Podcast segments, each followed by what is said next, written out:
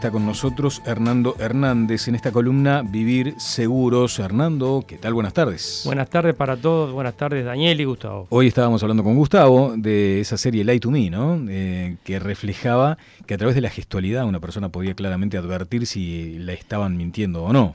Bueno, el, título de hoy, eh, Light to Me, era un poco provocativo porque en realidad no nos podemos mentir a nosotros mismos.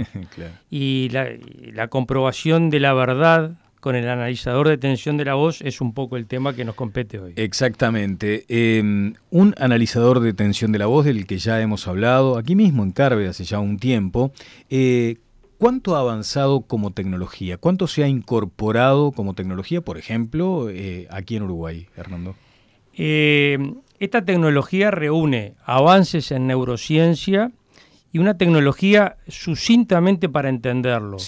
Cuando se da una contradicción interna de una verdad conocida por nosotros que es valiosa, el sistema nervioso simpático, autónomo, el que no podemos manejar, genera eh, movimientos que son registrables hoy en día por tecnología. En la, modulación de la voz. En la modulación del FM de la voz. Ahí está. dame un ejemplo. Eh, ejemplos concretos que hay muchísimos. Las últimas tres décadas muchos países del mundo lo utilizan a nivel público y privado. Y en el Mercosur, en la última década, hemos avanzado mucho porque la negativa de la población latina tiene sus connotaciones. Ah, ¿cómo es eso? A ver. Tenemos eh, una cultura de... La cultura de, anglosajona, mm. que está basada también que en el marco legal la mentira es sancionable. En los latinos, si la mentira puede ser no sancionable si te defiende a ti. Entonces, toda esta tecnología en la última década la hemos este, bajado a tierra y tenemos experiencia en ese no latino. Ah, mira, qué interesante, porque además eso nos lleva a otro asunto, tal vez colateral, pero de enorme significación, que es la corrupción. Muchas veces se dice, mira, una primera ministro en un país desarrollado renunció por una barra de chocolate. Y acá de golpe capaz que tiene que pasar mucho para que te pidan la renuncia. Bueno, la, la, cultura tiene que ver con mucho con esto y, y, este tema en particular es vital para la seguridad, para vivir seguros, como dice nuestro programa, porque sin, sin saber la verdad, las decisiones en el área de seguridad pública y privada son muy difíciles. Vamos a cruzar a Argentina porque nos está escuchando y está en vivo el licenciado Miguel Pereira López, al que saludamos aquí desde Montevideo. Pereira López, buenas tardes, ¿cómo le va? Muy buenas tardes, ¿cómo están ustedes? Bien, Gracias estamos, por la invitación. Estamos muy bien. Eh, en principio, Miguel, si le parece, eh, ¿pueden mencionarse, digamos, casos de éxito eh, en el Mercosur de esta comprobación virtual de la verdad? Sí, por supuesto que sí. Eh, distintos casos reales. Una industria textil, mm, la cual trabajamos un incendio intencional que fue sofocado por los mismos empleados. Y la empresa quería saber quién o quiénes iniciaron el fuego y el por qué. Utilizando el análisis de tensión de la voz, que nos permite hacer preguntas específicas, pues cada una de las respuestas que nos brindan es la que vamos a analizar. A 10 personas que estaban en el lugar se les preguntó simplemente, ¿estuvo usted presente cuando se inició el fuego? ¿Usted conoce a quién inició el fuego? ¿Usted lo inició el fuego? Y luego, tomando las imágenes, el analista forense separa las versiones engañosas y quienes fueron totalmente sinceros. Luego se entrevistó de vuelta a las personas y ambos empleados que habían salido con engaño terminaron aceptando que habían prendido en fuego y se arrepintieron de haberlo hecho. Uno de los ejemplos. ¿no? Miguel, eh, dado que el tiempo nos es escaso, nos gustaría saber, eh, por lo menos mencionar otros sectores en los cuales esta tecnología ha sido efectiva en la región. Eh, es constante, eh, día, a diario lo usamos en incorporación de personal. Cada día más las empresas quieren saber eh, si alguna persona que están incorporando ha sido despedida por acoso digital o acoso sexual contra alguna persona. Cada día más tenemos investigaciones de robo de joyas, valores y tomas de rehenes. Eh, eh, cada día más tenemos investigaciones sobre la corrupción o el fraude, o la corrupción que deriva en fraude, o el fraude que deriva en corrupción en empresas petroleras internacionales.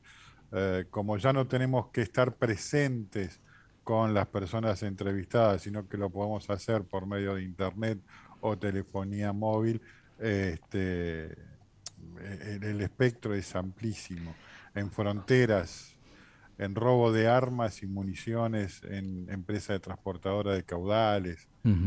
es, muy amplio. Bien. Miguel, eh, cuando surgen estas cuestiones uno eh, se pregunta si efectivamente eh, no se estarían vulnerando algunos derechos personales, individuales, porque hasta donde hemos conocido, aquí lo que se pretende es prevenir un, daño, prevenir un, mal mayor para una organización, para una empresa.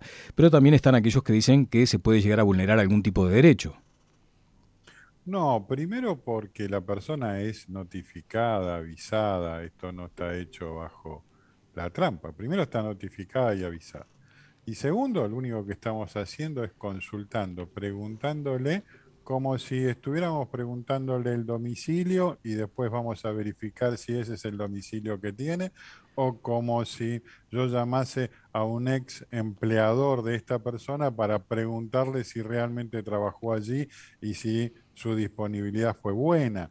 No, no, no, no hay ningún avance sobre ningún nivel de privacidad de la persona, ¿no? O sea, eh, complementando lo de Miguel, la, la experiencia en este caso habla de, que esto no es, esta tecnología no es invasiva, o sea que la persona está en otro lugar, por eso ha suplantado en muchos países del mundo al polígrafo, no discrimina, o sea, yo no sé con qué persona estoy hablando, no le afectan las drogas, no importa el idioma, y por eso se ha aplicado y se aplica en muchos lugares, en, sectores varios, del sector de ingresos policiales o militares, que es un tema vital, en tema de apoyo a la fiscalía eh, y en el tema en cárceles, en tema en esos en esos áreas se aplica en muchas partes del mundo y me, interesaría eh, Miguel que comentaras lo que la visión de lo que es la defensa de un ciudadano con el empleo de esta tecnología, o sea, qué posibilidad tiene de demostrar inocencia. Absolutamente toda. Eh, hay por ejemplo, por poner un ejemplo, ¿no? En Estados Unidos esta tecnología se demuestra para poder, se utiliza eh, para poder separar a los culpables de los inocentes. Y el inocente tiene el 100% de probabilidad de demostrarlo. Eh, esto es técnica pura, como bien dijo usted, Hernández, esto eh, es, psicofisiológico, no es el invento de, nadie. Bueno, Bien, vamos a seguir, si le parece, hablando más adelante, Miguel, de esto que es sumamente interesante.